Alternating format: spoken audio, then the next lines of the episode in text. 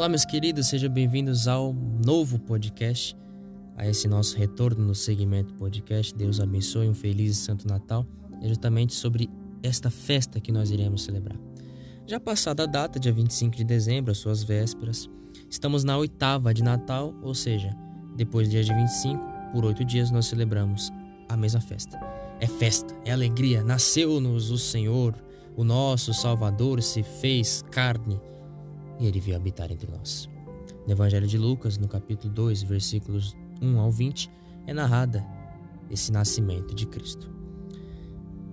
Como é sabido de todos e já foi proferido durante as missas, tanto a do galo, a da aurora, a do dia, principalmente a missa do dia, onde a gente lê o prólogo né, de São João, a palavra se fez carne, o Verbo se fez carne, a razão de todo o universo existir se fez existente dentro do próprio universo.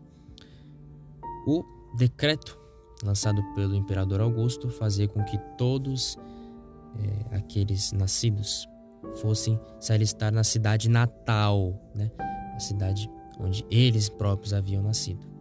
Então, da linhagem de Davi, José leva Maria, já grávida, já prestes a dar à luz, a Belém, pois lá era a sua cidade natal. É um fato interessante porque Maria já espera dar à luz na viagem, pois ela leva as faixas para envolver o menino como é narrado, né? Ele nasce envolto em faixas e colocado na manjedoura. Ou seja, já havia essa expectativa, essa expectação né? para o nascimento de Cristo. Era já sabido que ele iria nascer. Um outro fato interessante é no versículo 7, onde diz que não havia lugar para eles na hospedaria.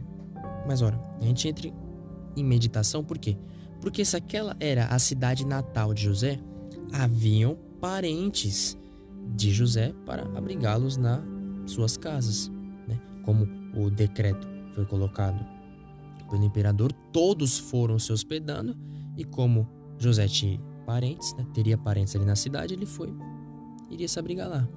Só que é muito interessante também analisar que eles não buscavam lugar para se hospedar, eles buscavam a hospedaria. Entende?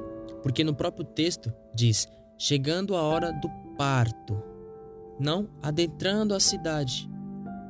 Dá a entender que eles já estavam hospedados e que procuravam um local para que acontecesse o parto. Um local adequado, um local silencioso, um local privado, sempre com esse respeito com o desígnio divino. Então a Sagrada Família bate de porta em porta na hospedaria, esse hotel, um local apropriado, adequado, reservado resguardado, mas eles recebem a recusa. Não para passarem a noite, em sim a recusa do nascimento do filho deles, do nascimento de nosso Senhor. Então, eles vão se afastando, e nessa época de inverno, eles vão caminhando na casa dos camponeses. Percebem ali o movimento de animais, não tem nenhum humano próximo, se afastam das portas da casa e vão a um estábulo perto dos animais dos camponeses. E ali, num comedouro onde os bois se alimentam, ele nasceu. O príncipe, o rei de todo o universo, poderia sim nascer em berço de ouro, nasceu no madeiro da manjedoura. Aquele por quem todas as coisas foram feitas, foi feito uma de todas essas coisas o Filho de Deus, pelo Pai, sem mãe, tornou-se o Filho do homem por uma mãe sem pai. A ação do Espírito Santo no seio da Virgem Maria. A palavra, que é Deus antes de todos os tempos, se tornou carne ao tempo determinado. O Criador do Sol foi feito debaixo do Sol. Aquele que enche o mundo jaz em uma pequenina manjedoura grande na forma de Deus, mas minúsculo na forma de servo. Isto foi de tal forma que nem sua grandeza foi diminuída por sua pequenez, nem sua pequenez foi superada por sua grandeza. Essas são palavras de Santo Agostinho meditando a festividade, o Natal, o nascimento do nosso Senhor. O ponto principal que eu quero tratar aqui com vocês é sobre esse negar a hospedaria. Não havia lugar para eles na hospedaria. Porque eles procuravam o lugar para o parto, o local apropriado para Jesus nascer. Eles já tinham né, reservado ali a sua hospedaria definitiva, agora eles queriam hospedar o Filho de Deus na melhor maneira possível. Como eu já disse, com essa humildade, resguardando sempre com muito amor aos desígnios de Deus. E nós temos que olhar para esse mistério como Deus olha para ele. Pois eu já disse isso. Olhe o tamanho do universo e Deus quem o formulou. Veja que na imensidão do universo existe um Deus que criou essa própria imensidão para transpassar em trevas a luz do nosso coração. Então, esse Deus, esse Criador, maior que todo o universo, que é incomensurável, se faz pequenino. Mas antes de nascer, ele escolheu, por graça do Espírito Santo, gestar durante nove meses em Maria. Maria foi a forma com a qual a forma divina tornou-se formulada em homem, assim como nós.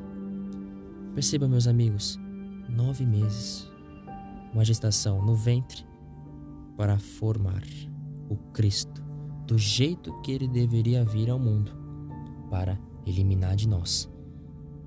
Isso que impede a sua formulação dentro de nós, essa soberba, esse orgulho, esse desvio, essa miopia do olhar da fé.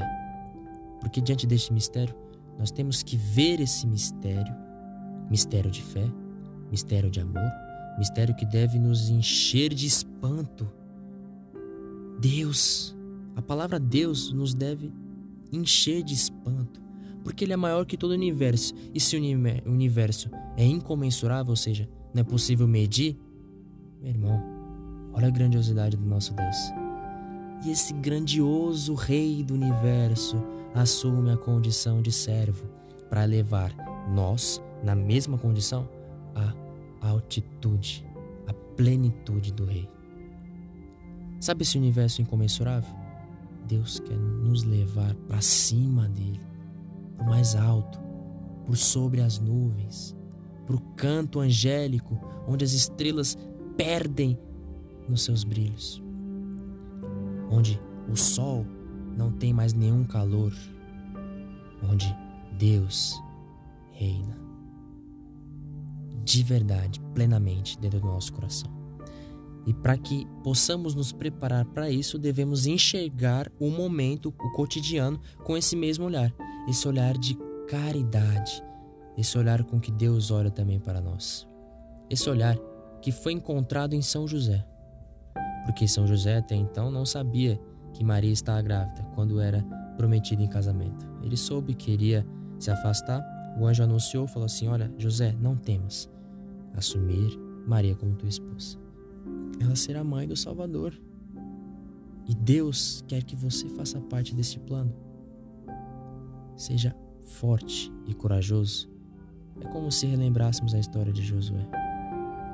É interessante que esse homem, virtuoso, repleto de virtude, ele que também encontrou graça diante de Deus, entra mudo, sai calado, faz o seu serviço, faz Deus nascer, promulga também essa paz da linhagem do rei, do rei Davi, tanto que o próprio vai se alistar em Belém, na cidade da linhagem do rei. E, ah, mesmo assim, é invocado como o terror dos demônios porque ele foi esse patriarca, esse guarda, esse guarda que bateu na hospedaria e recebeu uma recusa bem na cara dele. Agora, meus irmãos, a reflexão é outra. Nós somos a hospedaria. E como foi dito, José e Maria querem que o parto aconteça dentro do nosso coração. Para que isso faça realidade, se torne realidade, para que nós possamos abrir as portas, escancarar as portas para o Deus do universo, para que nós possamos abrir tudo o que nós somos, dar tudo o que nós temos. Nós precisamos desse olhar da fé, desse olhar com o qual Deus nos olha. Um olhar de caridade, um olhar de amor, um olhar que sobrepõe as nossas falhas as nossas misérias. Olhar que sobrepõe também o melhor olhar que pode ser encontrado no mundo. A pessoa que melhor enxerga, ela é ludibriada pela luz que ilumina as trevas. Se nós caminhamos em trevas e não temos tempo para gestar também em nós, como aconteceu em Maria, com a ajuda do Espírito Santo, Jesus, como nós podemos abrir as portas? Qual é a nossa prioridade? O ano se passou, e aí, qual foi a sua prioridade? Está comemorando o Natal, Jesus nasceu, mas e o seu coração? Ele se transformou também numa manjedoura? Ele se transformou num local adequado para que José e Maria venham e aconteça o parto dentro do seu coração? Você está preparado? Você eliminou tudo aquilo que te impede de conseguir fitar o olhar nessa demonstração de fé? O prólogo de São João, lido na missa do domingo, né, a missa do dia, diz que a luz confunde as trevas e as trevas não compreendem essa luz. Deus, a luz do mundo, se torna pequenino e essa estrela dele brilha luminosamente, só que as suas trevas não conseguem, te impedem a compreensão. Te impedem a compreensão. Às vezes, José e Maria estão batendo na sua porta até agora. Você não viu. José e Maria passaram, tocaram a sua campainha. Você nem se levantou da cama. Você até xingou. José e Maria bateram na sua porta. Você abriu e fez o favor, o desfavor para si próprio de dizer não ao nascimento de Cristo. José e Maria buscam um local digno para que aconteça o nascimento de Cristo. Só que para que aconteça esse nascimento, você precisa ter olhar da fé, iluminado pela luz que irradia e que destrói as trevas que existem no nosso coração. Então é preciso despojar-me de mim mesmo, do modo que eu penso, para me encontrar a mim mesmo, do modo que Jesus pensa. E fazer essa gestação, esse período onde Deus conosco, Emmanuel, Deus dentro do nosso coração vai mudando e vai tomando forma nas nossas partículas, nas nossas células, átomo por átomo, neurônio por neurônio, batimento por batimento do nosso coração. A cada pulsa, a cada pulsa de sangue dentro do nosso corpo, ele vai tomando forma.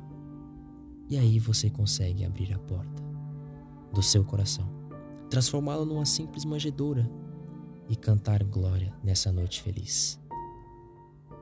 Faças sempre a vontade de Deus. Para que aconteça isso, você se torne uma manjedoura e Deus faça-se criança dentro do seu coração. Essa luz irá iluminar as suas trevas e as trevas irão dissipar. E aí sim você vai compreender o compreensível que te leva e te eleva com o coração ao alto, para que o coração em Deus geste e ame como Ele é amado. Que Deus os abençoe.